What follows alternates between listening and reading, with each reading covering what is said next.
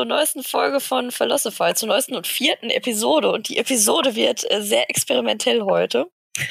Ich darf nämlich heute den Host machen. Und äh, an meiner Seite begrüße ich heute Carsten. Das ist das erste Mal, dass ich dich begrüßen darf. Ja, stimmt. Hi, hi Jesse.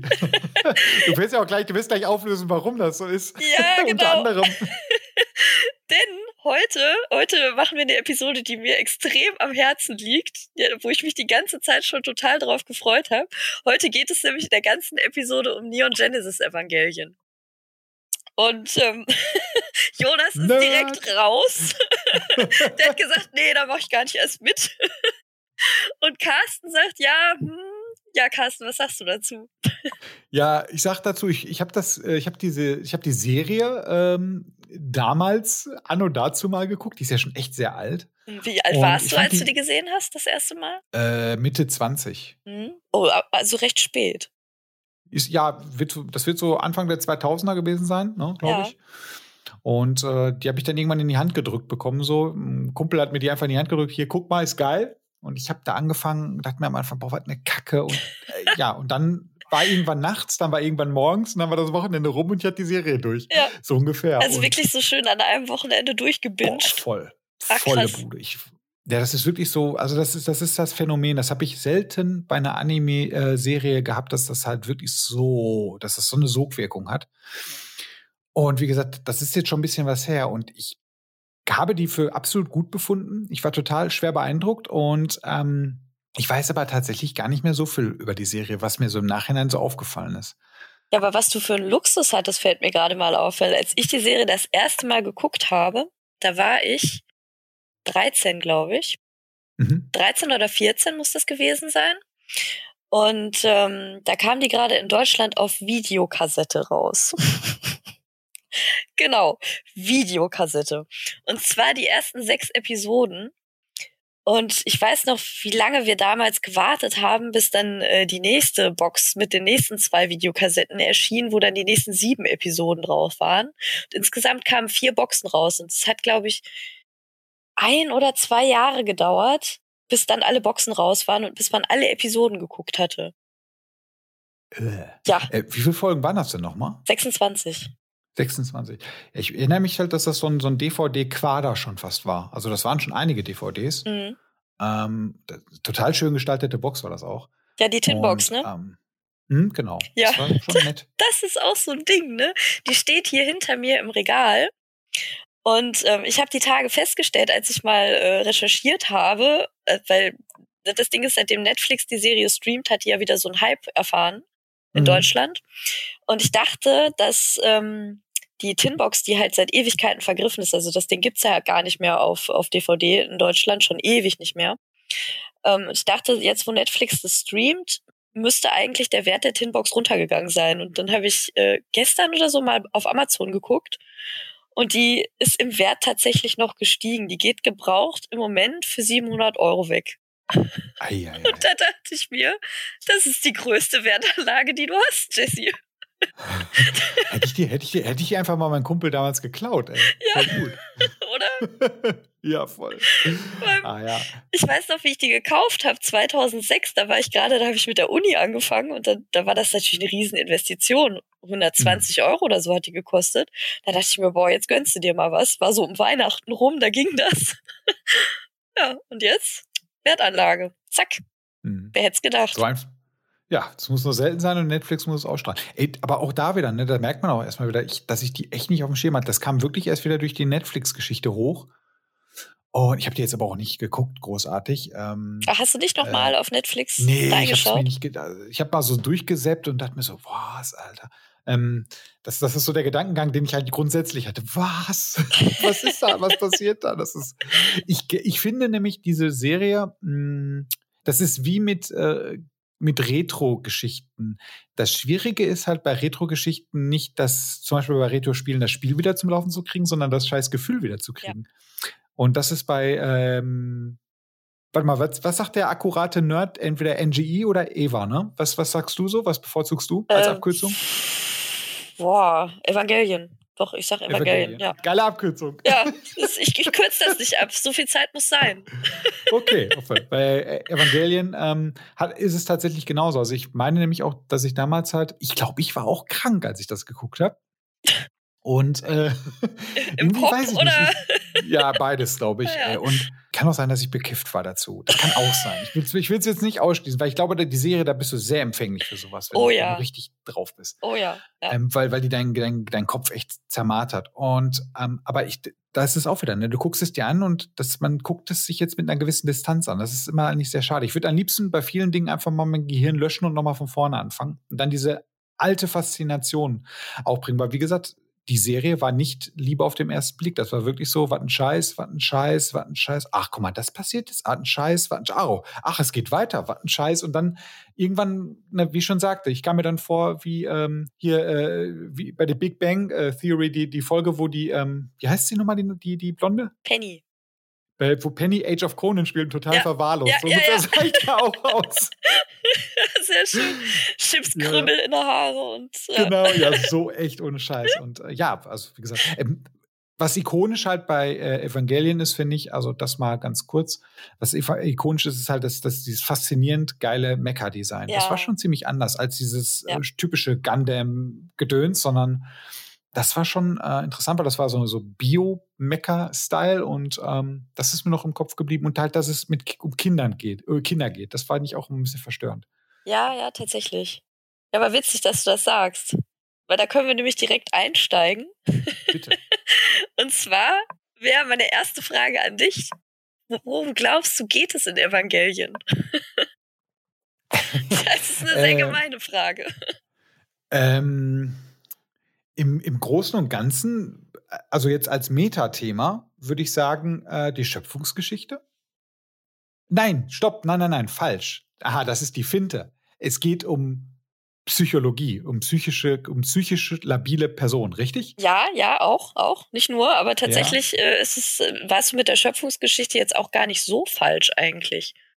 Also äh, im Prinzip ist es, ist es ja der Mix der den Reiz der Serie ausmacht. Stimmt, das, das hat mich auch immer ein bisschen irritiert bei der Serie, weil ähm, gerade eben im Vorgespräch hatten wir es ja auch schon, die schwankt halt so extrem in ihrer Stimmung. Ja, absolut. Also du merkst, das, das kommt mir mal vor, ähm, du hattest mir, glaube ich, auch gesagt, dass der ähm, Verfasser oder der, der Regisseur mhm.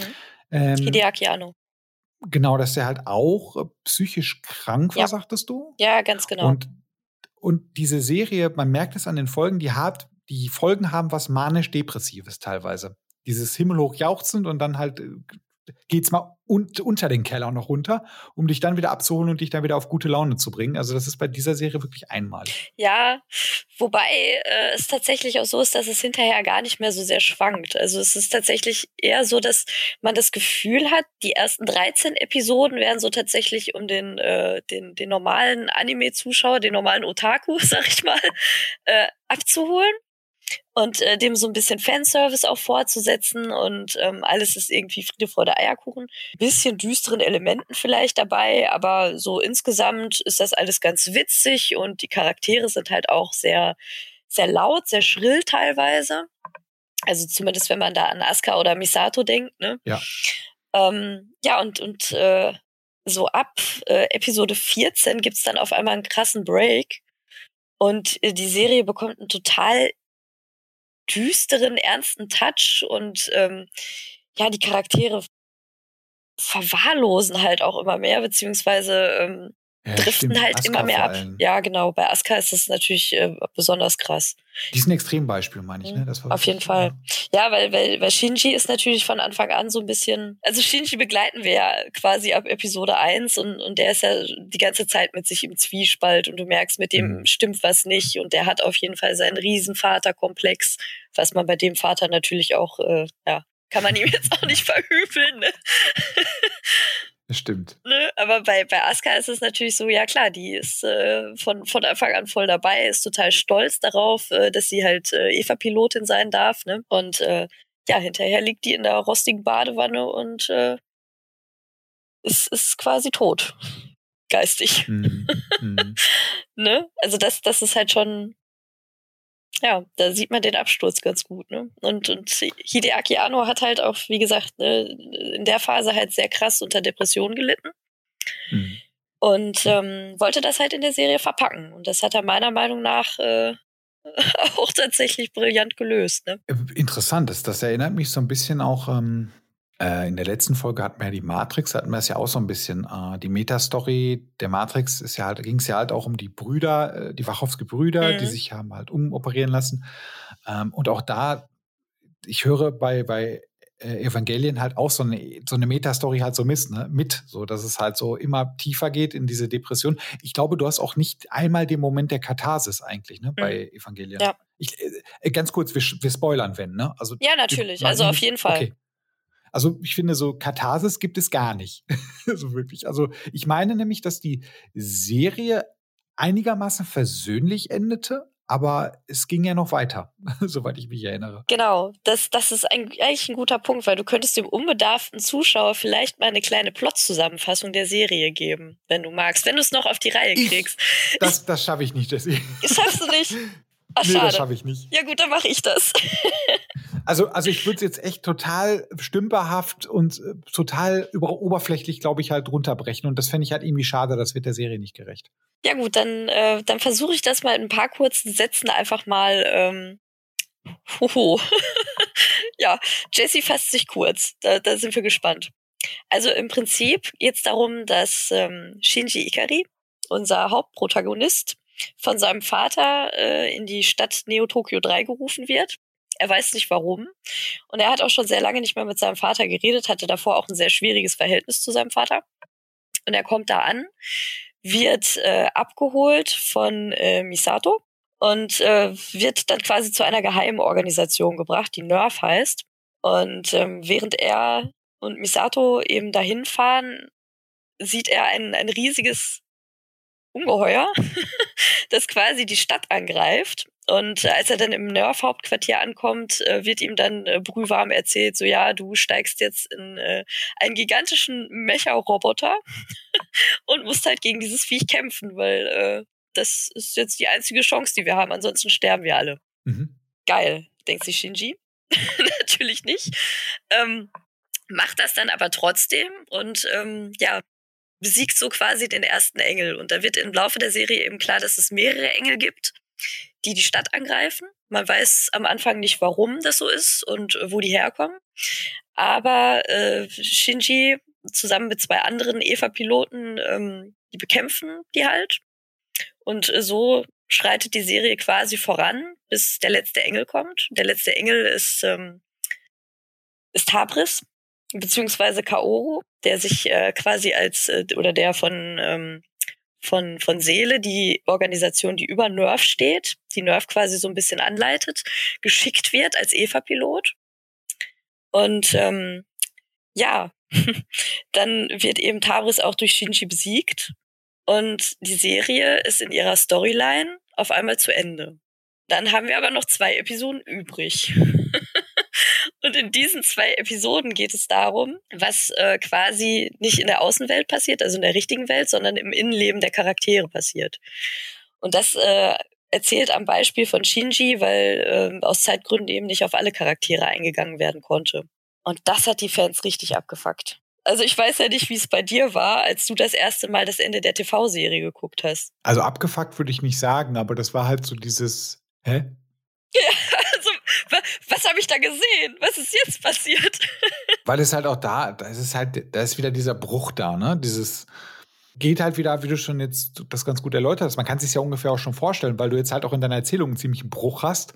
Ähm, so ist es halt auch in diesen zwei Folgen. Es wird halt alles, also nochmal gedreht, durch Mixer gehauen und äh, dir äh, brühwarm serviert. Und man steht, wie gesagt, also wirklich, ich hatte das, das Ding ist ausgelaufen und ich dachte mir, hä? Und ich glaube, zu der Zeit ähm, gab es noch keine Ankündigung, dass es überhaupt weitergeht, ne? Ja, das wussten wir tatsächlich am Anfang auch nicht. Als, also ich sag wir, weil ich habe die Serie mit meinem Bruder halt immer geguckt.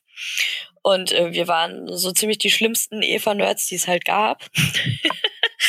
Und als wir eben diese, diese VHS-Kassetten hatten mit den letzten sechs Episoden, wir hatten uns da ja wirklich so lange drauf gefreut. Und bis dahin ist in der Serie sind ja auch immer mehr Geheimnisse aufgeworfen worden. Ne? Es sind immer mehr Sachen angesprochen worden, immer mehr ja, Düsterheiten aufgekommen, wo man wissen wollte, oh Gott, was steckt dahinter? Auf einmal ähm, stellt man fest, dass ähm, im, im Keller der Geofront, auf der Nerf gebaut ist, äh, quasi ein, ein, ein, ein engelgleiches Wesen am Kreuz hängt Jo, über stimmt. einem See aus LCL und man fragt sich, okay, was ist das und wie kommt es dahin und warum ist es da und ähm, was hat Seele damit vor? Und auf einmal endet halt eben diese Story komplett abrupt und die letzten zwei Episoden beschäftigen sich halt auf einmal nur noch mit, ähm, ja, mit dem psychologischen Innenleben der Charaktere und bringen das halt einfach zu Ende, während man eigentlich nur noch so äh, bruchstückhaft erfährt, was eigentlich gerade ähm, ja außen abgeht, so was da, was da gerade passiert, nämlich der Plan zur Vollendung der Menschheit, von dem in der Serie immer wieder die äh, Rede ist, wo man aber auch nicht genau weiß, was das jetzt ist. Und dann bekommt man eben am Ende brühwarm vorgesetzt, so ja, der Plan der Voll zur Vollendung der Menschheit schreitet voran. Aber du bekommst als Zuschauer gar nicht mit, was damit gemeint ist, weil du einfach nur diese Traumsequenzen von Shinji siehst. Genau, das wollte ich sagen. Also deswegen, ne, spielt halt mit deiner Erwartung, dreht dich um und schließt dich komplett aus Ja, aus der ganzen absolut, Geschichte. absolut. Also so, du, du wirst halt ausgeschlossen, du, wie du schon, das hast du sehr, übrigens, so wie du es jetzt zusammengefasst hast, klingt die Story super simpel. es ist Ja, ja, schön, echt das- super. Das habe ich extra gemacht. Ich dachte mir, wir gehen nachher ins Detail. Ja, auf jeden Fall. Weil das ist, wenn man es sich jetzt so anhört, das könnte halt eine, eine also das hast du sehr gut gerade eben am Anfang auch gesagt, das könnte eine Standard-Anime-Serie sein. Ja. Das könnte da Gundam sein. Also Ja, ganz genau. ist völlig okay. Wobei ich will jetzt Gundam nicht da, da runterspielen, aber Gundam ist jetzt nicht das Komplexitätsmonster. Äh, zumindest nicht so wie, wie äh, Evangelien. Und das ist der Clou halt tatsächlich bei den letzten zwei Folgen, so dieses, dass du ausgeschlossen wirst. Du wirst halt komplett aus der Serie, also aus der eigentlich laufenden Serie ausgeschlossen. Du möchtest mehr wissen. Das ist immer so ein bisschen wie in normalen Serien, wenn du halt, wenn Cliffhanger ist und in der nächsten Folge siehst du erstmal was komplett anderes. So, Ja. so weißt du, es gibt dann irgendwie die Vorgeschichte einer X-Person, irgendeiner Nebenrandfigur oder sowas, weil die halt irgendwie äh, Produktionsgelder sparen wollten. Das ist da aber, glaube ich, bei Evangelien eher gewollt, ne? Ja, dieses, Dieser, absolut. dieser Twist. Mhm. Absolut. Also ich meine, Hideaki Anno hat das halt schon genau so gemacht, wie er das wollte und wie er sich das gedacht hatte. Und es sind aber sehr, sehr viele Gerüchte damals aufgekommen um das Ende der TV-Serie, dass ähm, ja, dass die Produktionsstudios sich gestritten hätten, dass das Budget knapp war und äh, ja, genau. Und dass man eben die Serie deswegen nicht so zu Ende gebracht hätte, wie das ursprünglich geplant war. Und die Fans sind auch richtig ausgerastet. Also das, äh, das sucht in Japan auch, glaube ich, immer noch seinen Vergleich, weil äh, es ist so gewesen, dass das Gainax-Studio, das die Serie ja produziert hat, ähm, verwüstet wurde von Fans tatsächlich. Und das in Japan, das geht In eigentlich. nicht. Japan, genau. Und dass äh, Hideaki Anno auch ähm, tatsächlich Morddrohungen per Post erhalten hat für das Ende. Das, das ist schon ein krasses Ding in Japan, auf jeden Fall. Das ist, sowas finde ich immer echt schwierig, wenn ich sowas höre, ne? Ja, das ist total Also- traurig. Ja, weil der, also der Mann hat, der, ich meine, der hat ja schon Probleme mit sich selbst gehabt und Ja, eben. Der hat auf jeden Fall schon, ja, ja, der hat genug eingesteckt. Aber der hat sich ja gerecht, das hat er. könnte man ja sagen, ne? Der hat sich dann ja gedacht, okay, ihr habt ein Ende gewollt, dann äh, bekommt ihr auch ein Ende. Und dann gab's das Ende in your face. Das ist nicht Death and Rebirth, ne? Das ist End Genau. of Evangelion, oder? Genau, Death and Rebirth ist der erste Kinofilm, der nach der TV-Serie veröffentlicht wurde. Ah, so rum, okay. Genau, und Death, also zwei Teile. Es gibt den Death-Teil und den Rebirth-Teil. Und der Death-Teil erzählt quasi die äh, Story aus der TV-Serie nochmal, anders zusammengeschnitten und teilweise auch mit, neuen, ähm, mit neuem Bildmaterial unterfüttert. Zum Beispiel Mhm. sehen wir am Anfang von Death, ähm, sehen wir, was äh, beim Secando Impact passiert ist. Secando Impact, kurz, ähm, um das in die Rahmenhandlung der Serie ähm, einzuordnen. Ähm, das Ding ist, es gibt einen First Impact. In der Serie ist es so, dass das äh, angeblich äh, der Meteoriteneinschlag war, der die Dino- Dinosaurier getötet hat. Dann gibt es den Secando Impact, also Second Impact. Das ist äh, in der Serie ebenfalls ein Meteoriteneinschlag. Zumindest wird das den Kindern in der Schule beigebracht. Hinterher kommt aber raus, dass es im Prinzip ähm, ein Kontaktexperiment mit dem ersten Engel war. Und dieser erste Engel, Adam, der in der Antarktis gefunden wurde, bringt quasi die Basis für die Evangeliens. Also sprich, die haben die Evangeliens quasi von Adam kopiert. Das wird in der Serie dann auch nach und nach klar. Darf ich kurz einhaken? Aber es sind doch nicht alle von dem äh, aus denen extrahiert. Ist nicht ein Evangelion auch ja. von, von ähm, Lilith oder so? Ich, ich, korrekt, korrekt. Gut, genau. okay, dann liege ich richtig. Gut. Ge ganz genau. Also Chogoki, das ist der erste Evangelien, der Evangelien, den Shinji steuert. Das ist tatsächlich ein Klon von Lilith, was man aber am Anfang natürlich auch noch nicht weiß. Für alle, die, für alle, die ähm, das so ein bisschen äh, visualisieren wollen, das ist der lilane Evangelien, ne? Ja, genau, genau. Okay. Lila-blau ist er, glaube ich. Genau. Ja. Tolle, lila, blau, grün, so total mm, geiles mm. Design. Mhm. Richtig, okay. ja, ja. Naja, und ähm, dieser, dieser Kampf gegen die Engel findet halt statt, um den Third Impact zu verhindern. So, das ist so die Rahmenhandlung der Impacts. Und jetzt habe ich den Faden verloren. Ich weiß gar nicht mehr, warum ich jetzt die Impacts einordnen wollte. Äh, du bist, äh, du, du hast, äh, bist von Death darauf gekommen, weil Death eine genau. Zusammenfassung ist. Ja, mhm. genau. Also am Anfang äh, hat man den Fans quasi einen riesen Leckerbissen hingeschmissen, weil man dann nämlich das erste Mal gesehen hat, was beim äh, Second Impact passiert ist. Also da sieht man halt eben quasi Video-Wackelbildmaterial und man hört Stimmen im Hintergrund, die darüber reden, ähm, dass das Kontaktexperiment geglückt ist und hört sie über die S2-Engine schwadronieren, auf die wir nachher noch zurückkommen. Und, und dann sieht man eben, dass das Experiment furchtbar schief geht und dass auf einmal ein riesiger Lichtgigant man sieht äh, nur, wie, wie seine Hände quasi ins Bild kommen, dass die Hände eben riesig sind. Und die erinnern halt in dem Moment den äh, wachen Zuschauer halt eben auch an, an die Evas. Ja, und da sieht man eben die gigantische Explosion, die das Ganze ausgelöst hat in der Arktis. Und ähm, ja, da konnten Fans das erste Mal eben sehen, okay, das, das war der Second Impact. Und dieser Kinofilm beginnt eben damit. Und das äh, fand ich damals, als ich den das erste Mal gesehen habe, tatsächlich sehr eindrucksvoll.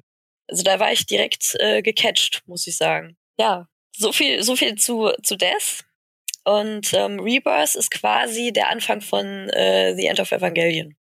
Das sind so die erste, ich glaube, die erste halbe Stunde. Das hat man dann quasi als, ähm, als Vorbote genommen, weil die Filme sind relativ kurz aufeinanderfolgend released worden. Ich glaube, da lagen nur ein paar Monate dazwischen. Ja, und End of Evangelion ist dann quasi das Ende gewesen. wo man heute äh, eigentlich auch immer noch sagen kann, ähm, also ich nenne Hideaki Anno ja ganz gerne den äh, japanischen Lars van Trier. das, ist, das ist nicht unbedingt Prädikat. Ja, das ist aber, also wer End of Evangelion gesehen hat, kann das, glaube ich, ganz gut nachvollziehen. Weil der Film geht wirklich, also ich weiß, du hast ihn, glaube ich, nicht gesehen, richtig? Nee. Hm. Mhm. Solltest du dir auch angucken, hat Netflix auch eingekauft. Es ist, ähm, also ich, ich kann gar nicht beschreiben, was, was dieser Film für eine Auswirkung auf mich hatte, als ich den das erste Mal gesehen habe. Also das ist halt wirklich, das kannst du mit der Serie gar nicht mehr vergleichen, weil das ist halt wirklich nicht mehr nett und witzig, sondern es ist tatsächlich einfach ein richtiger Schlag in die Fresse. Also dieser Film ist super brutal, super eklig. Ich glaube auch tatsächlich dazu gemacht, den, den Zuschauer halt auch wirklich zu schockieren. Und das, das gelingt mhm. dem Film ganz gut. Also nur als Beispiel die, die Anfangssequenz. Man sieht, ähm, also das Ding ist, der Film ist ja auch in zwei Episoden aufgeteilt. Das war quasi als, ähm, als alternatives Ende zur TV-Serie gedacht, dementsprechend zwei Episoden, die letzten zwei. Nur etwas länger. Und ähm, der Film setzt auch genau da an, wo die TV-Serie halt in Episode 24 aufhört. Und äh, wir sehen Aska, wie sie im Krankenhaus liegt, in ihrem Krankenhauszimmer, weil wie gesagt, Aska ist ja quasi äh, total katatonisch aufgrund der Ereignisse in der Serie. Shinji geht sie besuchen im, im Krankenhaus und ähm, ist, ist auch völlig fertig, weil er Kaoru gerade umgebracht hat. völlig, völlig apathisch und bittet sie um Hilfe und Aska antwortet natürlich nicht, weil sie komatös ist. Und dann rüttelt er an ihr und äh, schafft es dann tatsächlich, sie so zu drehen, dass äh, ja, ihr Krankenhaushemd aufreißt und man ihre Brüste sieht. Was macht Shinji? Schließt das Zimmer ab und äh, onaniert erstmal. Das ist die Anfangsszene von. Das meinst du mit Lars von Trier? Richtig. Ja, und da dachten sich die Fans dann wahrscheinlich auch erstmal, WTF, was ist jetzt los? Und äh, der ganze Film geht halt auch tatsächlich so weiter. Also es sind teilweise super eklige Szenen, super schockierende Szenen. Er ist teilweise tatsächlich auch ein bisschen gruselig gemacht. Also man muss es sich angucken. Meiner Meinung nach einer der, der krassesten Filme aller Zeiten tatsächlich. Der ist halt auf jeden Fall echt deep. Okay. Und ähm, mit diesem äh, endet das dann jetzt wirklich? Also End of Evangelion ist wirklich das Ende? Oder ging es dann noch weiter? Ja, das, das, das ist so eine Sache. Also es gibt ja tatsächlich verschiedene Ansätze, diese Geschichte zu äh, erzählen. Und ähm, was halt nach Evangelion, also nach End of Evangelion noch kam, sind äh, die wunderbaren Rebuild-Filme. Ich weiß nicht, ob du mhm. über die was gelesen hast. Hol mich da bitte mal ab. Ich meine, ich weiß, dass es die gibt, äh, sonst hätte ich nicht diese Frage gestellt. Mhm. Ähm, aber hol mich da bitte einmal ab. Ja, also die Rebuild-Filme sind ähm, ein paar Jahre nach End of Evangelion entstanden. Ich glaube, 2006 ging das los. Und zwar hat man da auf einmal angekündigt, so Leute, wir machen einfach noch mal vier Evangelion-Filme. Und zwar Kinofilme mit Kinobudget hauen wir einfach mal so raus. Und 2006 kam dann der erste Film, der ähm, sich tatsächlich sehr nah an den ersten sechs Episoden der TV-Serie orientiert. Nur das Tolle ist, er sieht halt viel, viel schöner aus. Ne? Also das, das CGI ist halt viel besser, die Animationen sind viel flüssiger, es, es sieht einfach nur toll aus. Und man hat sich gedacht, okay, dann werden die Filme wahrscheinlich auch so weitergehen, dass sich das Ganze sehr nah an der TV-Serie orientiert, nur halt in schöneren Bildern. Und ab Teil zwei war dann klar, dass das eben nicht so ist, dass die Story halt tatsächlich neu erzählt wird. Also es gibt viel weniger Engel, die äh, Handlung schreitet viel schneller voran und ist teilweise auch eben anders erzählt worden. Und Teil zwei endet dann auf einmal mit dem Third Impact. und Fans haben sich gedacht, boah, was ist jetzt los? Und Teil drei, also der dritte Rebuild ähm, weicht dann halt völlig von der Story ab, die die Zuschauer bisher kannten. Also er spielt halt zehn Jahre nach dem Third Impact, der im zweiten Teil äh, quasi passiert ist am Ende. Und ähm, ja, erzählt dann eine ganz andere Geschichte. Da sind Misato und, und Ritsuko, die eine eigene Organisation gegründet haben. Die heißt dann Wille. Und ähm, die kämpfen dann quasi gegen Nerf. Darum geht's dann im dritten Film. Der vierte wird nächstes Jahr released, hoffentlich. Lohnen sich die Filme? Ja, definitiv. Kann man, kann man die sich anschauen, ohne die Serie zu kennen? Ja. Das klingt jetzt eigentlich schon fast das, so. Das kann man definitiv, auf jeden Fall, weil das ist quasi eine eigene Story und du brauchst kein Vorwissen aus der Serie. Vielleicht ist es sogar tatsächlich gut, wenn man die TV-Serie nicht gesehen hat, so wie ich, weil ich war an die TV-Serie gewöhnt und ich habe die TV-Serie für das Nonplusultra gehalten. Und als ich dann das erste Mal den dritten Rebuild gesehen habe, habe ich mir gedacht, warum machen die das? Warum erzählen die jetzt halt so eine komplett andere Story? Das muss doch nicht sein. Und ihr hattet doch was Perfektes, Leute. Warum macht ihr das jetzt? Aber mittlerweile sehe ich das halt auch anders, weil ich glaube, man muss das einfach als eigenständiges Werk betrachten. Mhm. Und ähm, das ist es letztendlich auch. Also die, die Geschichte von Evangelien, das hat Hideaki Anno selber gesagt, ist, äh, ja, ist quasi als Loop zu verstehen.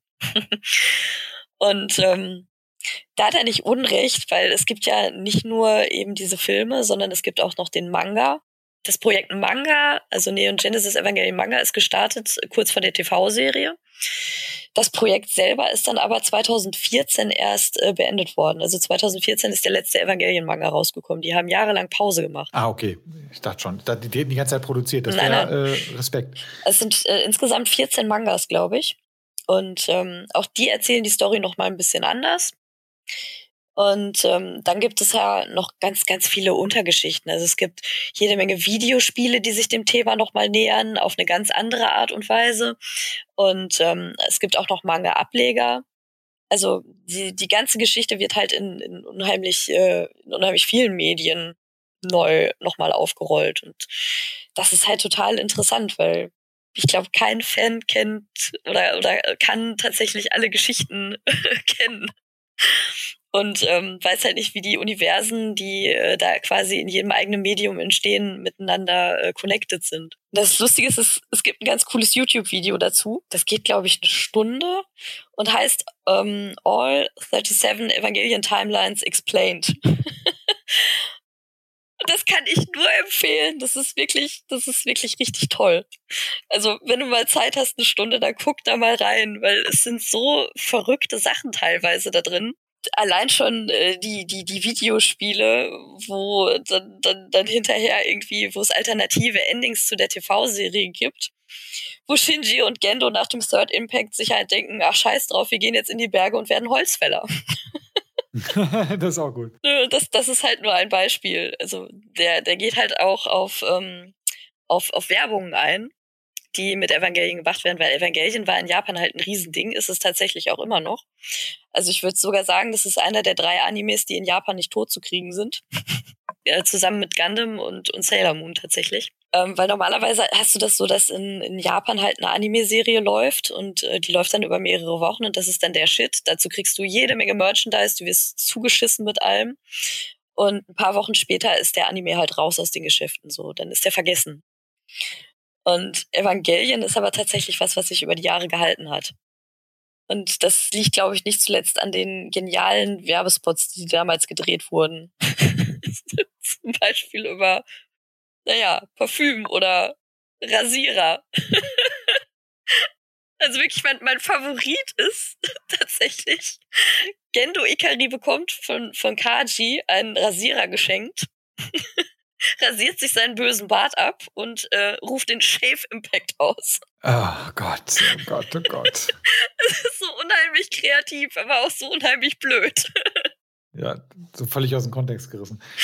Ja. Ich würde sagen, Evangelien ist halt, ist halt auch Popkultur, ne? Ja, also total. es ist halt genauso Popkultur, auch im Westen tatsächlich. Natürlich ist die Nische hier natürlich ein bisschen kleiner, aber äh, ich sag mal, unter den westlichen Zuschauern wird Evangelien, glaube ich, im Einklang mit einem Akira oder mit, mit Ghost in the Shell halt gemeinsam genannt. So, Ja, ne? Also wenn jetzt das westliche Publikum siehst und ähm, das ist schon irgendwie faszinierend. Aber was du jetzt gerade eben gesagt hast mit den ähm, äh, Rebirth, Re nee, mit dem Rebuild, ne? Rebuild äh, auf Evangelien, das klingt immer so ein bisschen so, äh, ist das auch vom selben Regisseur weiterhin? Ja, Ja. ne? Genau. Also, Ist, ist da sein Zustand ein bisschen besser? Hat sich der da gebessert? Weil das klingt halt alles ein bisschen. Ähm, ja, tatsächlich.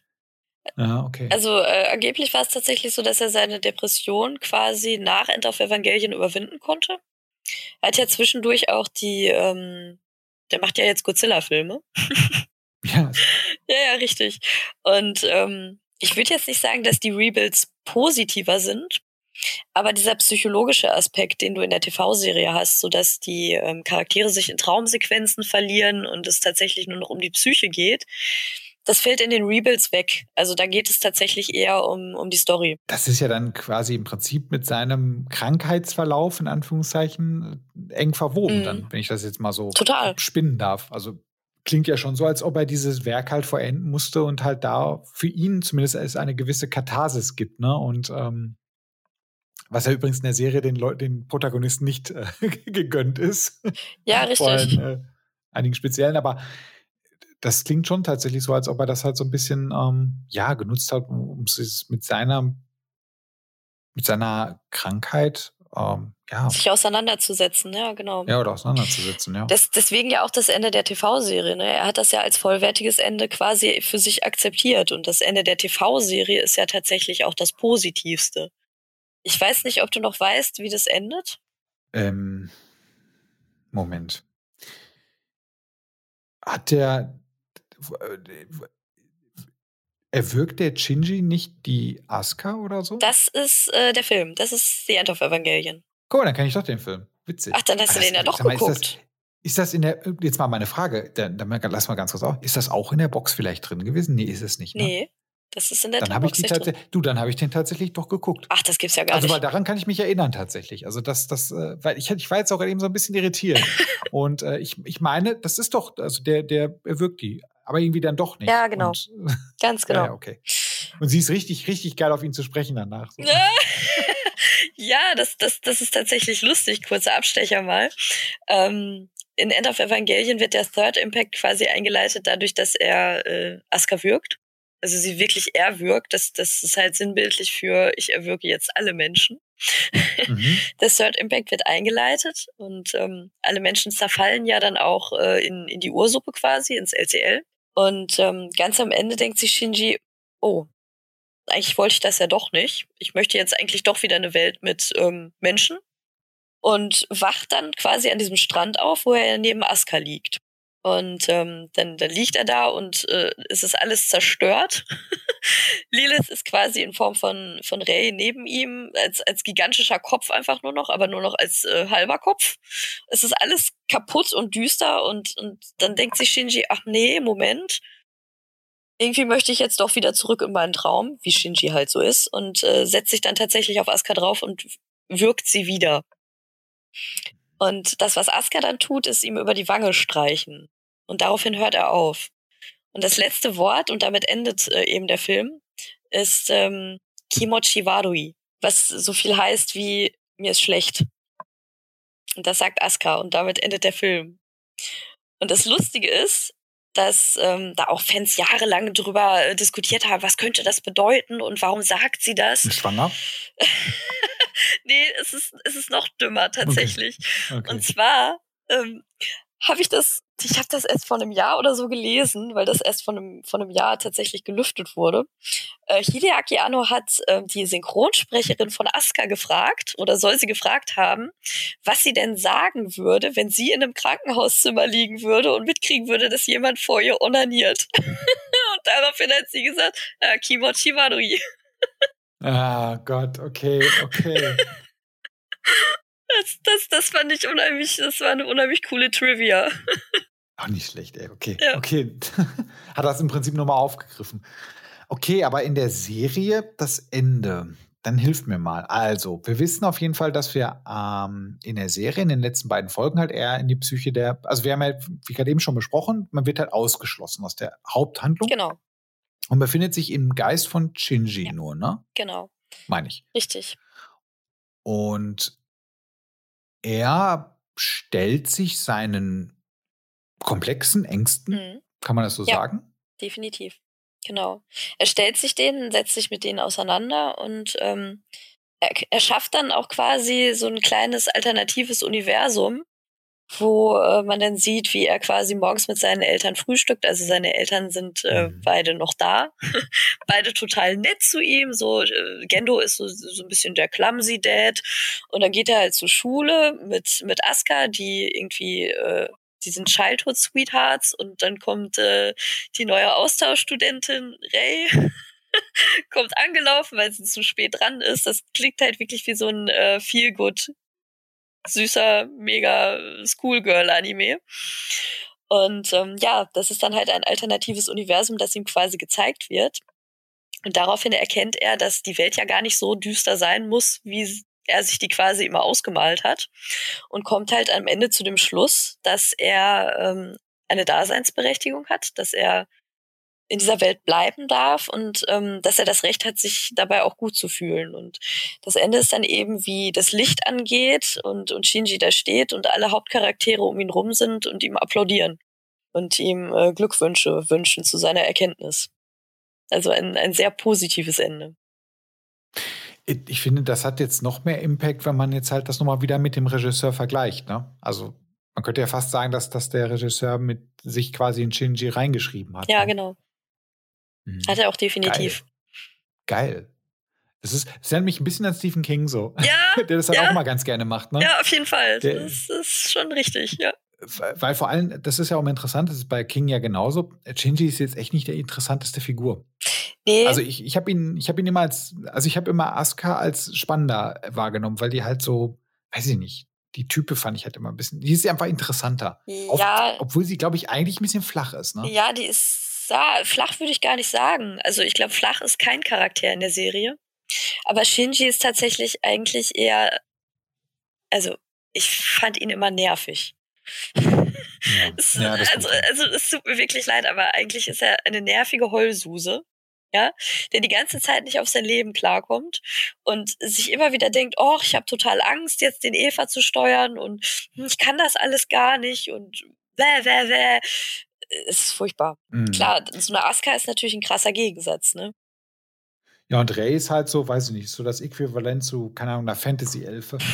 ja, so, so ja, die ist halt so das, die ist halt so das Mysterious Girl 23, was man halt irgendwie mal nimmt. Habe ich ihm, finde ich jedenfalls. Ja, wobei Ray Ayanami. Wobei, ich weiß, es kommt immer ein Wobei. Ja, Äh, das, das ist ja tatsächlich auch äh, ein Novum im Anime gewesen, dass man so einen Charakter wie äh, Rei Ayanami einführt, ne?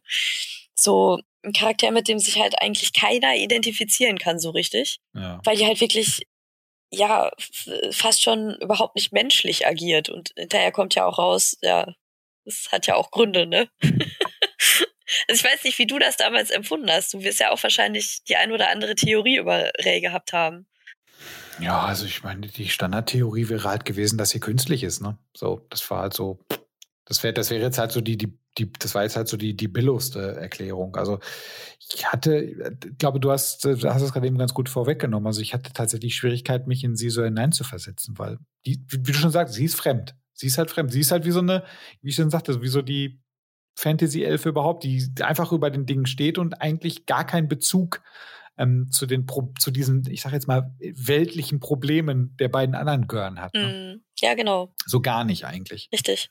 Ja, so ist das. Und, und tatsächlich ist das aber auch gar nicht, äh, also es ist ja eigentlich gar nicht so die Billo-Lösung, weil sie ist ja kein Mensch. Also sie ist ja quasi ja. ein Klon. Das kann man nicht als Mensch bezeichnen. Also, ne, ein, ein, ein hüllenloser Klon, der quasi die, ähm, ja, die Seele von, von Lilith inne hat. Das ist ja quasi die Antwort darauf. Ja, das erklärt aber auch so ein bisschen, dass äh, ihr ähm, un ja, unmenschlich ist jetzt das falsche Wort, aber ihr menschenfremdes Handeln, menschenfremdes, ja, ne? Also sie, sie ist ja nicht also da, da, da, leuchtet auch ein, warum die sich nicht mit diesem weltlichen Quatsch auseinandersetzt. Ja, genau, sie, sie, steht halt über den Dingen. Ne? Lilith als, als Mutter der Menschheit ne, steht ja auch über den Dingen quasi. Ja, die, die hat auf jeden Fall den Skill, dass sie über den Menschen steht, genau. Das ist, das ist ja das Schöne an Lilith. Übrigens, ähm, kennst du dich mit, äh, also um, um mal auf den religiösen Aspekt zu kommen, kennst du dich mit jüdischer Mythologie so ein bisschen aus? Ich wollte dich gerade fragen. Ähm, boah, also da, da, da bin ich jetzt nicht gerade äh, stark drin. Ähm, aber also Adam ist, ist Lilith halt die Eva ähm, aus, aus, äh, aus der Bibel, nur im jüdischen Glauben oder wie ist das zu verstehen? Nee, es ist, äh, es tatsächlich verhält es sich ein bisschen anders. Ähm, ich kann das ja mal kurz wiedergeben. es ist im Prinzip die älteste Geschichte der Welt. Lilith ist nämlich eigentlich ähm, als ebenbürtige Frau, also es war Adams erste Frau. Ist als ebenbürtige Frau genauso wie, wie Adam aus der Erde erschaffen worden und nicht etwa wie Eva aus Adams Rippe. Und ähm, ja, das Ding ist, weil äh, Lilith eben Adam ebenbürtig war und sich ihm nicht unterordnen wollte, gab es halt relativ bald Streit im Paradies. und Adam hat dann so ein bisschen rumgemeckert, weil er das so gar nicht eingesehen hat. Und Lilith ist dann halt aus dem Paradies abgehauen. So, und dann ist Adam zu Gott gegangen und hat gesagt, ey Gott, so geht's aber nicht. Hat ihm seine Story erzählt, also seinen Part der Story. Und äh, Gott hat dann eben versucht, Lilith zurückzuholen, was aber nicht geklappt hat, weil Lilith nicht wollte. Und dementsprechend ist Lilith verflucht worden. Deswegen spricht man in der jüdischen Mythologie auch oft ähm, von, von Lilith als Dämonin. Und das, das gibt's dann auch in ganz vielen Sagen, dass sie angeblich Kinder fressen würde, also Erstgeborene etc. etc. Und, und Gott hat sich dann aber schließlich gedacht, boah, jetzt muss ich Adam halt irgendwie noch äh, zufriedenstellen und hat dann aus seiner Rippe Eva erschaffen, die ja total unterwürfig war. Ja, das äh, so viel zu Liliths Mythologie. Und warum? Was ist wieder das Problem? Verletztes männliches Ego. Ne? So. Weil er nicht teilen will. Boah, das ist. Ja, schlimm, oder? Ja, ja, das ist witzig. Äh, nicht witzig, das ist tatsächlich schlimm. Und ah, ja. Ja, und ich finde, das wird in Evangelien halt auch ganz gut aufgegriffen. Weil ähm, damals, als man eben die TV-Serie und ähm, die, die ersten beiden Filme gesehen hat, musste man ja tatsächlich äh, als Fan so ein bisschen seine, seine eigenen Theorien aufstellen und, und wusste ja auch gar nicht, man hat ja keine Antworten bekommen auf die ganzen Fragen, die in der Serie halt quasi aufgeworfen wurden. Und Jahre später kam dann ja äh, dieses, dieses PlayStation Portable Game zu Evangelien raus. Das einzige Game, wo Hideaki Anno quasi ähm, seine Finger mit im Spiel hatte. Mhm. Und von den Spielemachern halt ähm, in einem zehnstündigen Interview ausgefragt wurde, was so halt der, äh, der Sinn hinter der ganzen Mythologie in Evangelien ist und, und was, was so die Grundgeschichte ist und was für Geheimnisse es gibt. Und er hat wirklich Rede und Antwort gestanden. Und deswegen ist dieses Spiel bahnbrechend gewesen, weil du konntest als Spieler, konntest du in dem Spiel eben ähm, für, ja, für gewonnene Quests, sag ich mal, wenn du Aufgaben abgeschlossen hast, konntest du äh, Datenmodule einsammeln und in diesen Datenmodulen hast du halt die komplette Antwort auf die Serie bekommen. Nice. Ja, richtig, richtig krass. Und es wird halt äh, in den Mangas und in den Rebuilds wird das halt aufgegriffen. Also die erklären halt ein bisschen mehr als die TV-Serie. Beziehungsweise die erklären eigentlich dir fast alles. Und ähm, eine dieser Erklärungen ist eben, dass ähm, ja die Schöpfungsgeschichte halt quasi so aussieht, dass es gottähnliche Wesen gab im Universum, die äh, Lilith erschaffen haben und Adam erschaffen haben. Und ähm, Adam kommt in einem weißen Ei daher und Lilith in einem schwarzen Ei beziehungsweise in einem schwarzen Mond und die haben diese weißen Eier und schwarzen Monde eben auf verschiedenen Planeten verteilt und ähm, haben dann aber quasi pro Planet nur jeweils ein Ei ausgesandt, weil äh, die beiden nicht auf einem Planeten gleichzeitig koexistieren sollten. Und auf der Erde ist eben genau das passiert. Also Adam ist auf die Erde gesandt worden, hätte da eigentlich äh, leben sollen, seine Engel erschaffen sollen und, und gut ist, weil alle Engel stammen ja von Adam ab in der Evangeliengeschichte. Und dann ist aber eben Lilith auch auf diese Erde gekommen. Und dann hatten wir sie beide da, ne? So, und äh, mhm. diejenige, die sich dann halt als erstes verbreitet hat, obwohl Adam viel früher da war, war halt Lilith. Und die ist eben, ja, die Schöpferin der Menschheit quasi. Ne? Die hat äh, ihre LCL quasi über die ganze Erde verteilt, daraus sind die Menschen entstanden. Und Adam ist quasi in der Arktis dann irgendwann gefunden worden. Und als der Mensch Adam gefunden hat und ähm, Kontakt mit ihm aufnehmen wollte, hat das dann alles im äh, Second Impact geendet. Und das mhm. ist die Schöpfungsgeschichte von äh, Evangelien, ja, tatsächlich. Mhm. Wenn man das damals gewusst hätte, als man die Serie das erste Mal geguckt hätte. Ich finde das interessant, so, ne, wenn man da, also wie, wie das thematisch aufgehangen ist, ist es halt spannend, wenn man so den zeitlichen Kontext sieht, ne, weil da war ja noch nicht so viel mit ähm, progressivem Rollenbild. Und, Ach, überhaupt ähm, nicht. Gar nicht, ne? Und ich finde es umso interessanter, dass das dann eine Serie aus Japan ist, die halt auch nicht gerade für ihre moderne, wie drücke ich das jetzt vorsichtig aus, Jesse, hilf mir mal. Ihr modernes Frauenbild. ja, genau. Bekannt ist. Ihr modernes Frauenbild steht, ne? Wobei sich das ja mittlerweile auch langsam bessert, aber das finde ich halt doppelt interessant, ne? dass es halt aus diesem Land kommt und dann noch zu der Zeit und dann doch schon so weit vorne war. Das ist irgendwie. Ja, aber das ist, glaube ich, auch ganz stark ähm, Hideaki Anno geschuldet, weil äh, der halt auch so ein bisschen James Cameron-mäßig sich tatsächlich gedacht hat, die starken Charaktere in der Serie sind halt hauptsächlich Frauen. Und Shinji. Aber der wird von einer äh, weiblichen Synchronsprecherin gesprochen in Japan. Interessant. Interessanter Clou. Ist das Absicht gewesen? Wahrscheinlich, ja, ne? Absolut.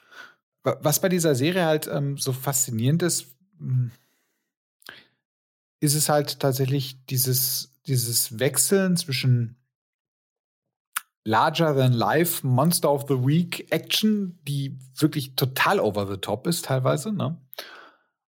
Und wo halt andere Serien halt mit dieser Folge, also mit dem Endkampf enden und mit dem Sieg über diesen, äh, über den Engel, geht es da dann halt wieder einen Schritt zurück und man muss sich dann halt, also man muss sich die psychischen Probleme der Protagonisten reinziehen, ob man will oder nicht. Und äh, das ist das Interessante an der Serie, weil die halt in diesen zwei Dimensionen halt immer funktioniert. Ne? Also das ist immer dieses super große und du hast nicht danach diese heile Welt, was du in normalen Serien Überhaupt halt hast, nicht. Ne? Ja. Ne, du hast das halt da, die dann, eigentlich ist dieses, diese epischen Battles sind halt klarer definiert irgendwie, ne? Du hast dieses Schwarz-Weiß-Ding, augenscheinlich. Aber wenn es halt augenscheinlich einfacher wird, also sprich, wenn wir wieder auf die Protagonisten gehen und irgendwie deren vielleicht mal so ein bisschen zwischenmenschliche äh, Probleme halt betrachten, ist es mehr als das. Wir, haben, wir müssen uns halt tatsächlich mit deren Psyche auseinandersetzen. Das finde ich halt super geil. Also die haben ja noch, du hast diesen Kampf in diesem typischen Universum und du hast diesen Kampf auf persönlicher Ebene mit sich selbst. Ja, genau. Und das ist richtig cool, finde ich. Ja. Ja, vor allen Dingen, wenn man, wenn man halt auch bedenkt, was die Evas wirklich sind, ne? Das, das ist halt auch noch so ein Aspekt. Du denkst ja am Anfang, okay, das ist ein Mecha-Anime, das sind halt gigantische Kampfroboter. Und dann kommt am Ende der Serie aber eben raus, das, das sind keine Roboter, das sind eigentlich gigantische Menschen. Und das, das ist halt auch echt krass, vor allem unter dem Aspekt, dass eben äh, das auch kein Zufall ist, dass ähm, nur diese 14-jährigen Kinder eben in der Lage sind, diese gigantischen Menschen, humanoiden Roboter äh, quasi zu, ähm, zu steuern, weil äh, das ja damit zusammenhängt, dass ähm, die Seele der Mutter des jeweiligen Piloten ja in dem Eva gefangen ist. Mhm. Stimmt, bei Shinji ist es ja auch die Mutter. Ja, genau, genau Yui. Yui Ikari ist ja in, in Shogoki quasi auf ewig gefangen. Was, was im, im Prinzip auch der Grund dafür ist, also das, das, das ist ja in Episode 1 schon so, beziehungsweise in Episode 2 wird, glaube ich, der Kampf mit, den, mit dem dritten Engel das erste Mal dargestellt. Ähm, als ich das das erste Mal gesehen habe, habe ich das so als gegeben betrachtet, dass äh, der Eva zwar keinen Strom mehr hat, aber sich dann auf einmal reaktiviert und den Engel besiegt, ganz alleine, ohne Zutun des Piloten und ohne Strom vor allen Dingen. und ähm, man hat da gar nicht irgendwie so drüber nachgedacht. Aber klar, ne, wenn man, wenn man die Serie halt jetzt mit dem ganzen Wissen noch mal von Anfang guckt, dann weiß man ja natürlich, das ist Yui. das ist Yui, die ihren Sohn beschützt. Und, und das ist halt mit das Tolle an Evangelien. Also du kannst dir die Serie halt immer wieder angucken. Auch nach Jahren noch wirst du auf jeden Fall irgendwelche neuen Aspekte entdecken.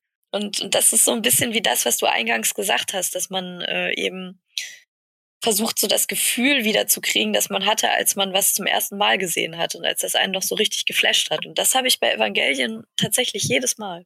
Ja, das, das kann ich so unterschreiben. Also jetzt zumindest im Anime-Bereich würde ich sagen, ist das schon ziemlich einzigartig. Also wie gesagt, es gibt, es gibt viele andere Animes, die halt auch sehr, sehr gut sind, keine Frage. Ähm, aber Evangelien sticht schon extrem raus. Natürlich gibt es halt so Sachen, es gibt Animes wie Death Note zum Beispiel. Oh ja. Ne? Das mhm. ist, aber das ist vom Genre auch was komplett anderes. Ja, bei Evangelien ist es, das ist ein Science-Fiction-Genre, aber der Twist ist, wir brauchen auch ein bisschen sehr viel Tiefenpsychologie mit oh, rein. Ja. Tiefenpsychologie und, und eine ganze Menge Mythologie und auch eine ganze Menge Science-Fiction-Anspielungen auf andere großartige Filme und großartige Werke. Ja, und, super, und dann noch ein bisschen Spiritualität drüber kippen. Ja. Und das hast du bei einem Death Note, ich, ich will es nicht schmälern, ne? aber das hast du da nicht so in diesem hm. Umfang. Ja, bei Evangelion ist es tatsächlich ein bisschen krasser. Ist auch hm? tatsächlich nicht geschmälert. Death Note ist ja ein großartiger Anime. Ne?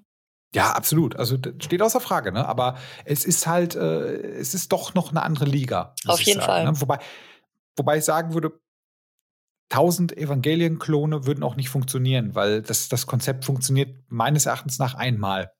Und äh, das ist halt da jetzt halt so. Da hat auch wirklich alles zusammengepasst. Das ist wie bei großen Hollywood-Produktionen, wo du tatsächlich einen sehr guten Set-Designer hast, ähm, der halt dieses ikonische Aussehen, das wirklich super ikonische Aussehen der Mechas halt äh, erstellt hat. Du hast den Regisseur, der halt immer so ein bisschen auf einer Gratwanderung zum Wahnsinnigen ist. Ne? Du hast Protagonisten, die halt eben nicht die Standard-Anime-Protagonisten sind, sondern halt Protagonisten mit echt, mit echt tiefen Problemen. Auch Asuka, über die haben wir jetzt gar nicht so viel gesprochen, auch die hat richtig oh, ja. Kreuz zu schleppen, aber ein richtiges. Oh ja. Und äh, können wir gerne gleich nochmal äh, drauf eingehen. Unbedingt, und, ähm, unbedingt. Das ist wirklich wie so ein, also da ist, da, da, ist wirklich alles zusammengekommen, was halt zusammengehört. Ich meine sogar, dass die Musik noch ziemlich gut war, oh, sehr einprägsam. Ja, total. Und das hast du super selten, finde ich. Ne? Also gerade in diesen, weil, keine Ahnung, also ich, sonst würde ich mich da auch nicht mehr so dran erinnern, weil ich erinnere mich tatsächlich nicht an so viele Animes. Ich habe, klar, jetzt, jetzt äh, ähm, das ist ein Offenbarungseid. Ich erinnere mich an Eva jetzt ja auch nicht unbedingt so doll, aber äh, trotz alledem kommt das jetzt langsam so ein bisschen wieder. Wollen wir mal über Aska sprechen? Ja, gerne. Meine gerne. Okay. Was ist Ihr Problem? Was ist mit ihr? Oh, das ist, äh, das ist schwer zu sagen. Ich glaube, Aska. Eine Frage, ganz kurz. Eine Frage, ganz kurz. Ja. Ich erinnere mich, Entschuldige, ich, ich meine mich zu erinnern, dass sie Deutsch spricht. Ja, tut sie auch, weil sie in Deutschland äh, aufgewachsen ist und dort studiert hat. Genau, das hat mich nämlich mega irritiert. Ich habe den auf Japanisch mit Untertiteln geguckt. Geil, Japanisch mit englischen Untertiteln. Und auf einmal war Deutsch da mit drin. Ja. Ich meine, das war im Japanischen auch schon. Ne? Baumkuchen. Okay. ja. genau, Baumkuchen. Die Wörter, die es halt so gibt, ne? sind immer übrigens immer absolut niedlich, wenn äh, Japaner halt deutsche Wörter für irgendwelche ja, Sachen es, es, klingt so ein bisschen wie Baumkuchen. Es ist sehr ja, süß. Baumkuchen. Ja. ja, was ist Askas Problem? Das weiß man äh, am Anfang gar nicht so genau. Und hinterher gibt's aber tatsächlich eine Folge, die das erklärt, weil Asuka ist ja so der schrille Charakter, ne? Der immer auf Shinji rumhackt und ähm, ja, die aber auch halt äh, am meisten Fighting Skills hat, ne? Und Engel am effizientesten besiegt. Aber, äh, aber trotzdem ist Shinji der Player in der Geschichte. Trotzdem ist also Shinji das, der Player. Das fuchst ja. sie wahrscheinlich auch. Total, ja. Sie hat ja nachher auch äh, ziemliche Probleme damit, dass ähm, dass sie äh, quasi im, im Kampf gegen den 14. Engel, glaube ich, ja, es war der 14. Muss mal eben nachgucken, ob das wirklich so war. Wie hieß denn die fliegende Kuh? Ja, es ist der 14. Engel gewesen. Zeruel. Ähm, ein ganz, ganz schlimmer Kampf, wo ihr Eva auch äh, furchtbar zerstört wird, beziehungsweise beschädigt wird. Und ähm, ja, sie schafft es nicht, den Engel zu besiegen und ähm, Shinji wird danach herausgeschickt und, und schafft es mit, äh, mit seiner Einheit eben, diesen Engel nicht nur zu besiegen, sondern ja, zu zerfleischen quasi. Auch hier geht ihm wieder der Strom aus und ähm, ja, das, der Evangelien erwacht quasi und, und zerstört dann den Engel und frisst ihn quasi.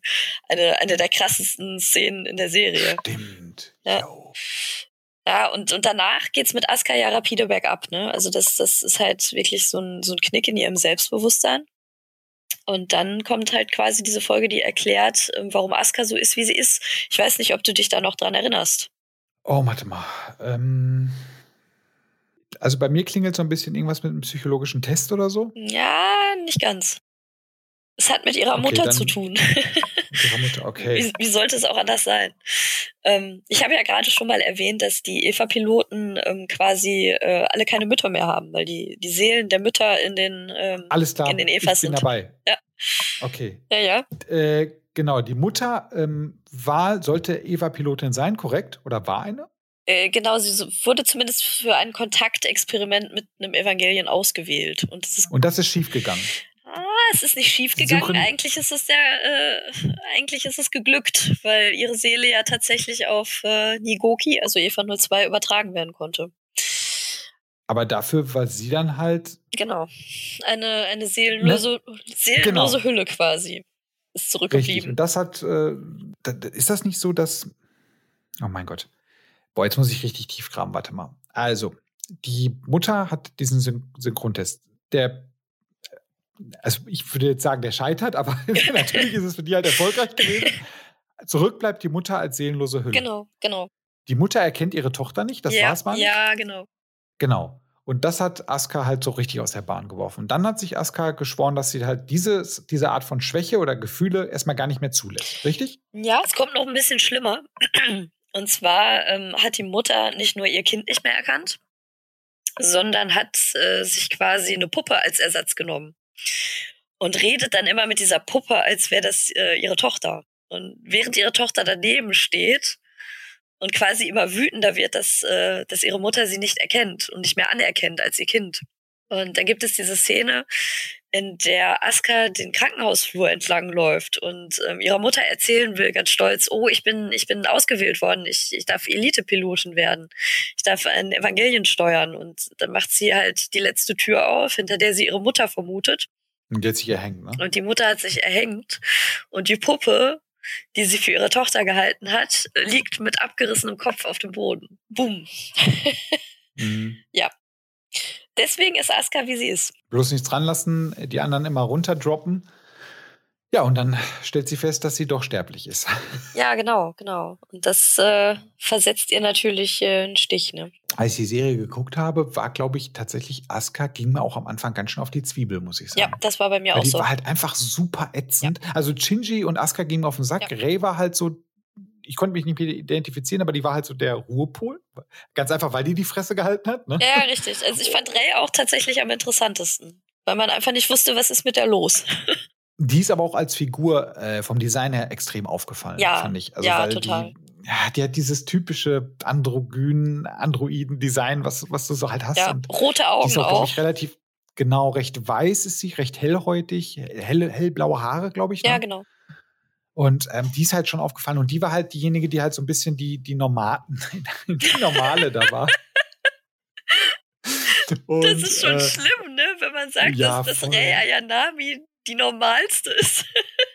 Ja, aber wenn man es so überlegt. Und, und Shinji und, und Asuka war, also Asuka war immer ganz okay, die war irgendwie ganz putzig, aber wenn du dachtest so, ah, die, ist, die ist ja in Ordnung, da ging sie mir schon wieder auf den Sack, weil sie wieder irgendwas an, an Shinji auszusetzen hatte, was Shinji wieder aus der Bahn geworfen hat und Shinji dann wieder ganz doll traurig war oh, ja. und Shinji dann halt wieder an sich gezweifelt hat und dann äh, sein äh, äh, Eva das halt dann da rausgerissen hat und äh, Shinji dann der große Held war und dann Asuka halt äh, mal so richtig abgestürzt ist ab diesem Zeitpunkt, also ich glaube, ab dem Zeitpunkt, wo Asuka abgestürzt ist, habe ich Sympathie für sie empfunden. Mhm. Ja. Nicht, weil sie abgestürzt ist, sondern weil sie halt menschlich wurde. Ja, genau. Man, man empfindet dann auch Mitleid. Also man, man kann auf einmal verstehen, warum, warum sie sich so verhalten hat.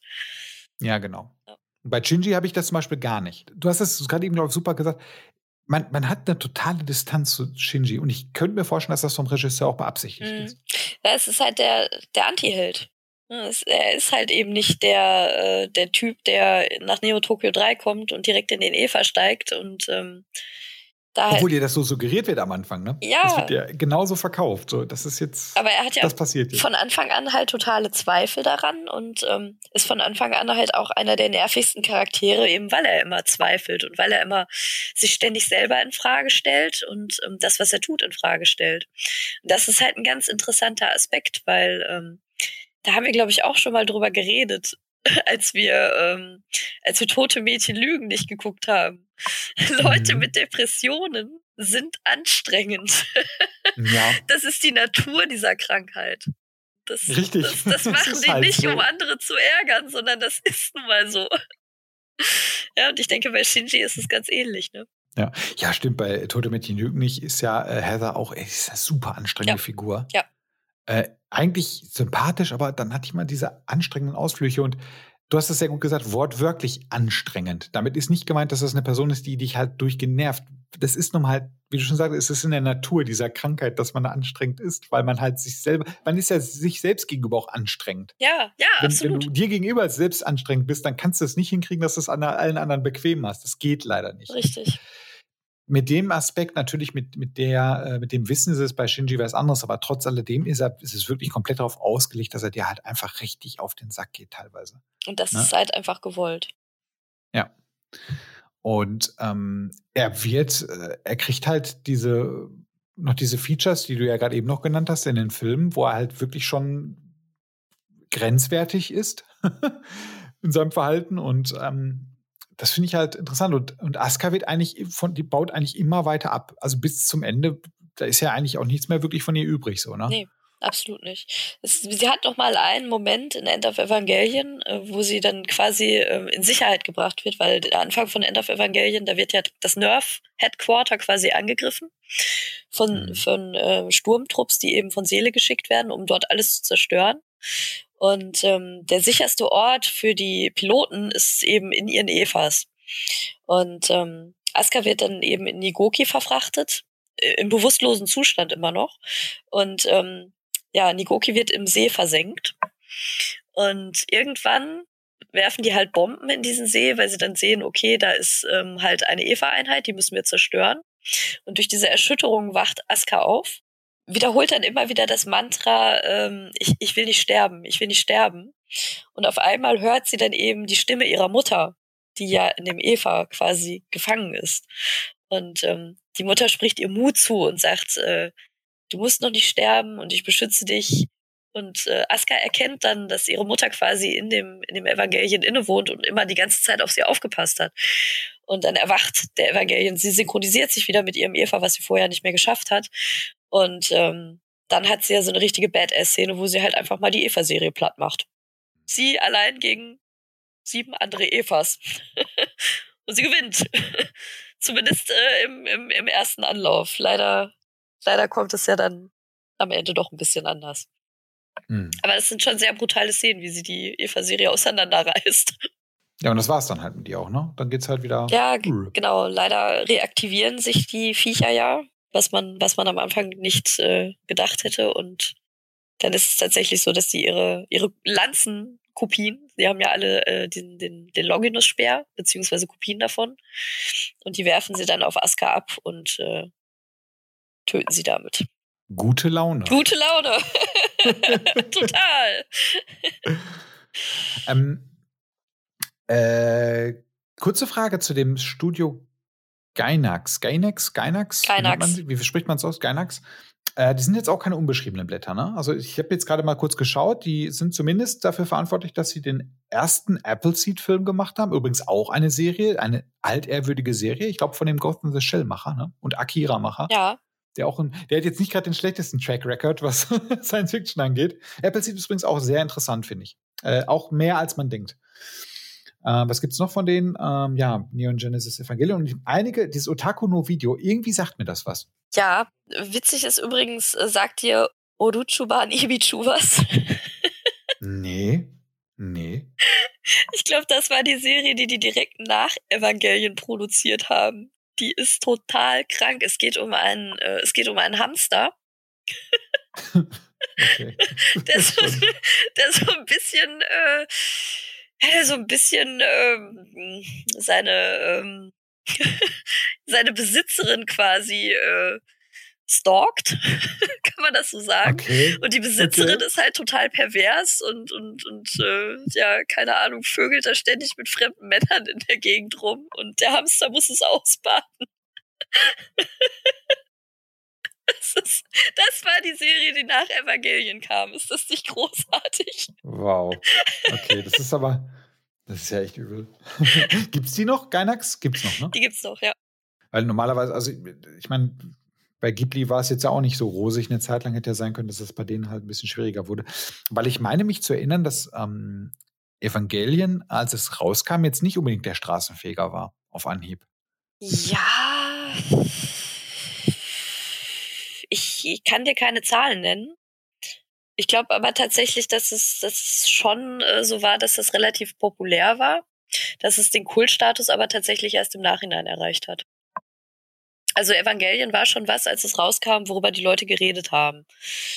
Vor allem halt, weil die ersten 13 Episoden ja eben tatsächlich äh, bahnbrechend waren, aber auch witzig. Ne? Und die haben halt jeden abgeholt.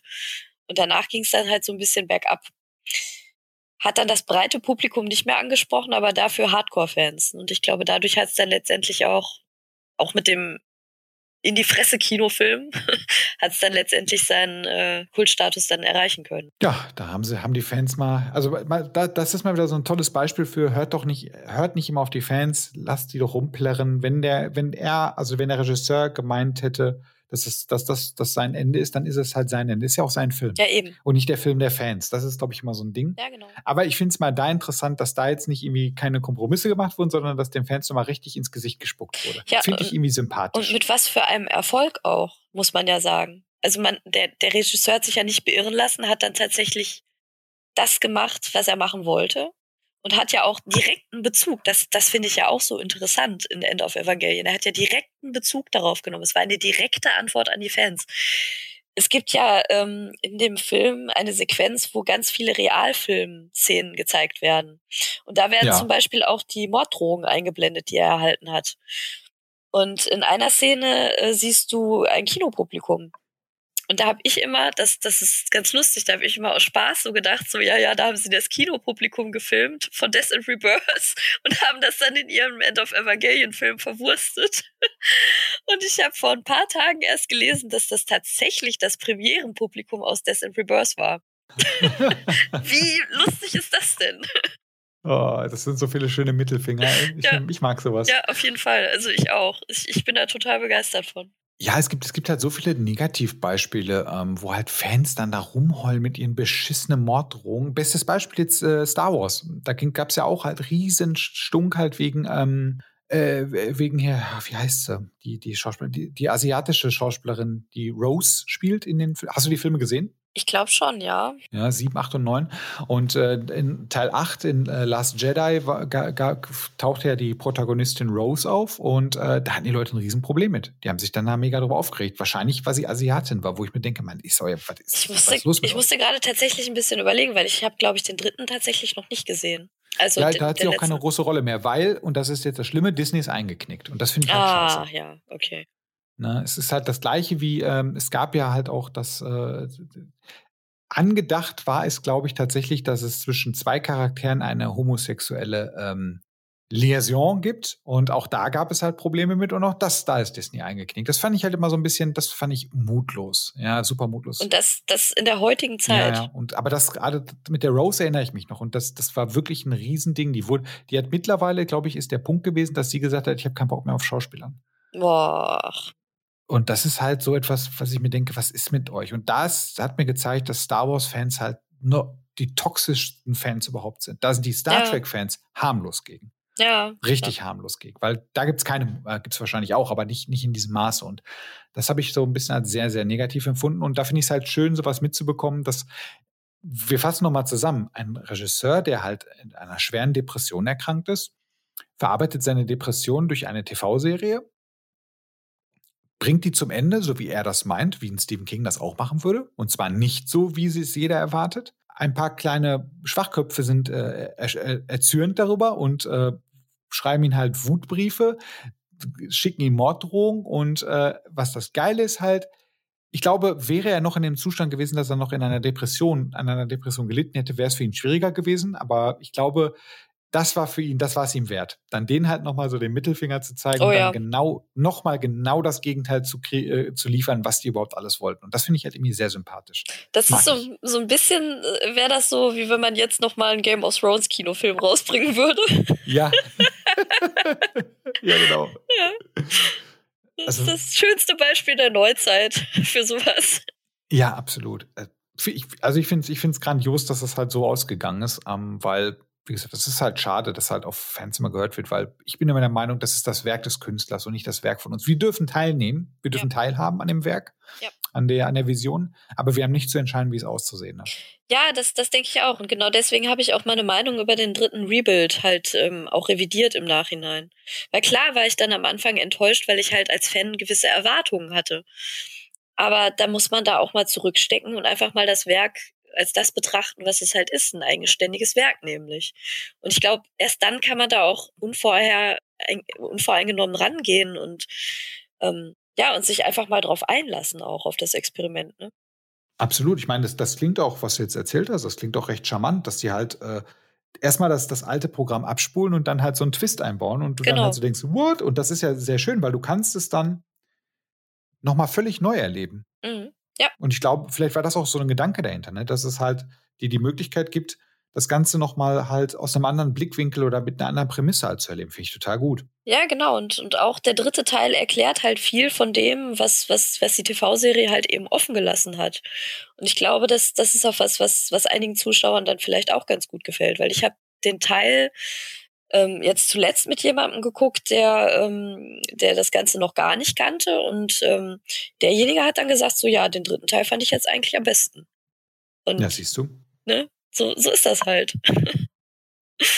Das hat mir dann auch so ein bisschen die Augen geöffnet. Ne? Man, man muss halt unvoreingenommen an die Sachen rangehen.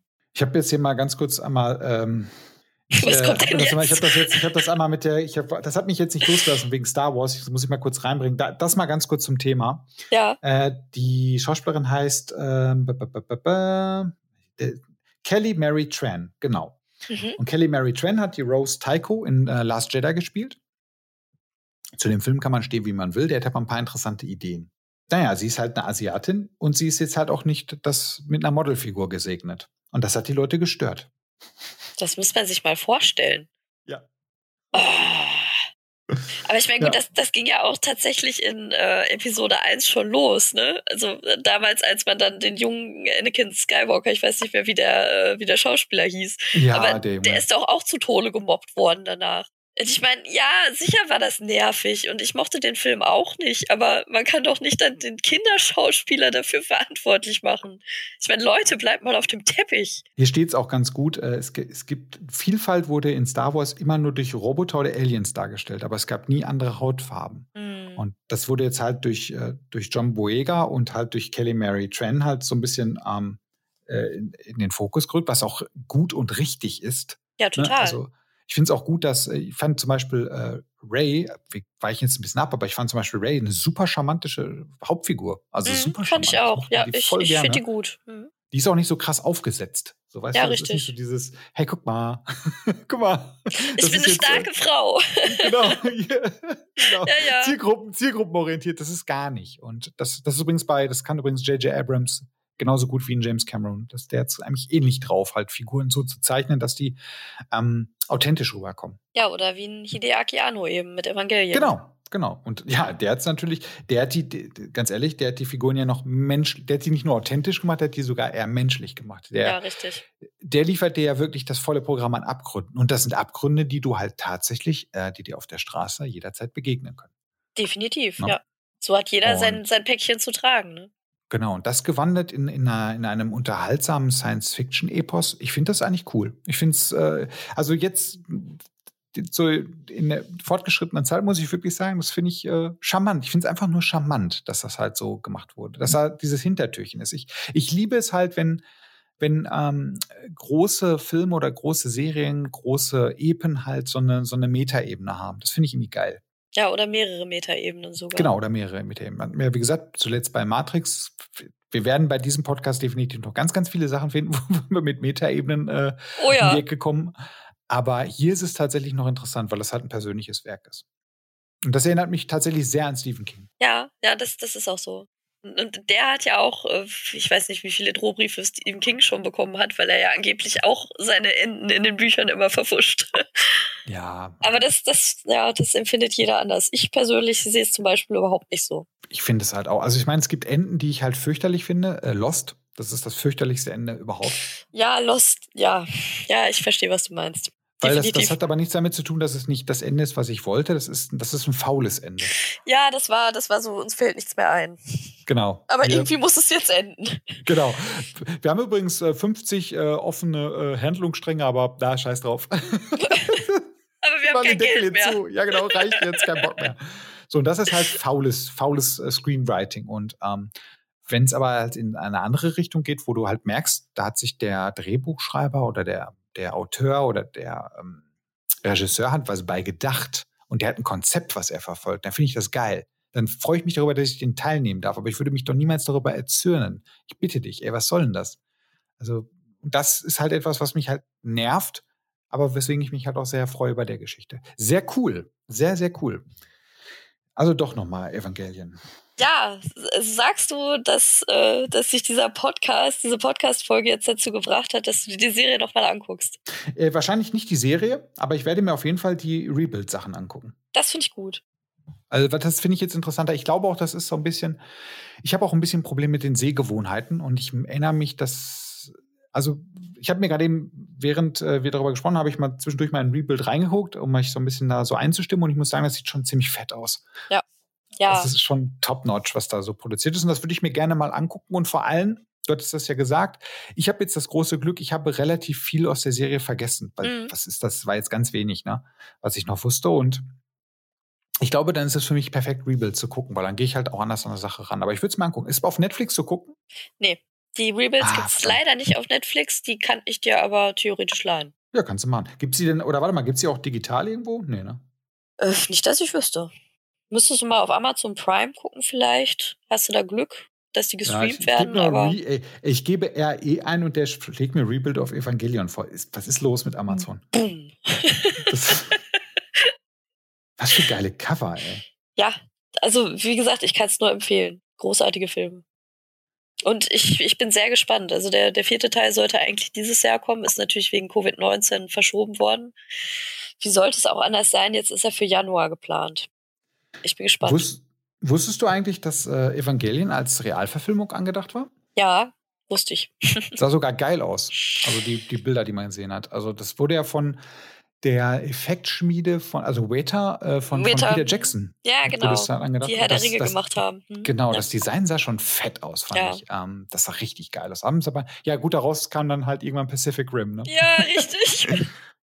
Und ohne Scheiß, auch der ist, können wir gerne mal drüber reden. Ich fand den cool. Tut mir leid, der hat mir Spaß gemacht. Also ganz ehrlich, ihm fehlt halt irgendwie so diese ganze Deepness, die die Evangelion hatte, aber es war trotzdem ein geiler Film. Hallo? Ich ja. meine, riesige Monster kämpfen gegen riesige Roboter. Wie genau. geil ist das nie denn? Zu vergessen, nie zu vergessen, riesiger Roboter verprügelt riesiges Monster mit Öltanker. Oh ja. das Allergeilste. Ey, I Scheiß, like ich hab, it. ich habe diesen Film, also ich kann ja, natürlich ist das nicht schlau, aber ist doch egal. Es ist Nö. Guillermo del Toro und das macht immer Spaß. Und ja, eben. Und man kann sich doch nicht an diesen tollen Bildern satt sehen. Das Nein, voll nicht. Das, das, Einzige, was mich gestört hat, ist halt, dass die, ähm, wie hießen die Mechas da noch? Kaijun. Nee, das waren die Viecher. Ach so. Aber wie hießen aber die Roboter? Ach, die Roboter. Ähm, buh, Jäger, Max. Jäger, glaube ich. Jäger? Was? Jäger? Jäger meine ich, ne? Ja, ja. Also der, der, der, der Hauptprotagonisten-Mecker hieß Gypsy Danger. Was für geile Namen auch. Ach ja, genau, genau, stimmt.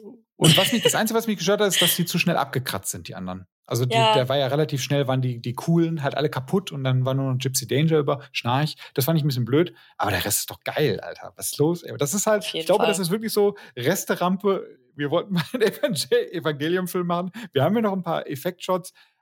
Guillermo, hast du Bock? und er so, warte mal, Fantasy? Geil, bin ich dabei, warum nicht? Ja, dann, dann packen wir einfach noch Charlie Hannem dazu. Dann wird's Genau. sowieso gut. genau, genau. Und fertig, ey. Und das ist super. Dann noch irgendeinen so einen bekloppten Wissenschaftler mit reinpacken, super. Und der Ja. Film hat einfach nur Bock gemacht. Ich habe den zweiten Teil leider, und Idris Elba nicht zu vergessen. Ach ja, stimmt, Und, der hat ja auch ähm, noch Der mitgemacht. geht auch immer. Und äh, den zweiten Teil habe ich noch nicht gesehen, aber ähm, Ich auch nicht. Wie gesagt, das ist auch so ein Ding. Aber du hast recht, das ist natürlich, das ist überhaupt nicht die Deepness von, von Evangelion. Das, Nein, äh, natürlich nicht. Ach ja, sehr schön. Ja, also ich bin auf jeden Fall total froh, dass ich das heute machen durfte. Das ist sehr schön. Hast du, konntest du denn alles unterbringen? Also Ja. hattest du jetzt das Gefühl, dass, äh, ja? Ich denke schon. Also ich meine, man, man kann ja in, in anderthalb, wir reden schon seit anderthalb Stunden, man kann ja in anderthalb Stunden relativ wenig unterbringen. Wir haben ein bisschen wenig über Rizko und, und äh, Misato gesprochen. Aber mein Gott, ich glaube, das Wichtigste haben wir abgehandelt. Ja, ja, da, wir, sind, wir sind ein bisschen sehr stark, also ich glaube, das ist auch so ein bisschen mir verschuldet, ein bisschen sehr stark immer auf den Regisseur zurückgekommen, weil ich das halt so faszinierend fand. Also entschuldige, ich fand das total faszinierend, weil ich Ja, wusste das nicht. Ist ja kein Problem, ne? Es sei ihm Ne. gegönnt, so. Aber hat er ja verdient. Er ist ja schließlich der das Mastermind. dahinter. Eben. So, ohne ihn gäbe es die Serie nicht. Genau. Sehr schön. Dann ähm, würde ich jetzt sagen. auch abmoderieren. Genau. ja, dann freue ich mich auf jeden Fall, dass wir das machen konnten heute. Und ähm, würde dann einfach mal sagen, äh, bis zum nächsten Mal. Das nächste Mal gibt's Cyberpunk, richtig? Cyberpunk, genau. Cyberpunk. Thema. Und dann wieder mit Jonas. Genau. Äh, da ist der, die faule Sau wieder dabei. Ja, soll ich sagen? Carsten, es war doch- mir ein Fest. ja, also, genau. Nee, es, hat mir, es hat mir wirklich auch Spaß gemacht. Äh, es ist, glaube ich, ganz cool gewesen, dass ich unvorbereitet reingegangen bin. So konnte ich halt mehr, also so war ich auch in die defensivere Rolle einge, äh, drinne und äh, konnte halt einfach mal lauschen. Das war auch mal sehr angenehm und ähm, ich habe viel gelernt und wie gesagt, ich habe ja was daraus mitgenommen. Deswegen auch vielen. Dank an dich und an die Hörer. Bis demnächst. Ciao. Tschüss.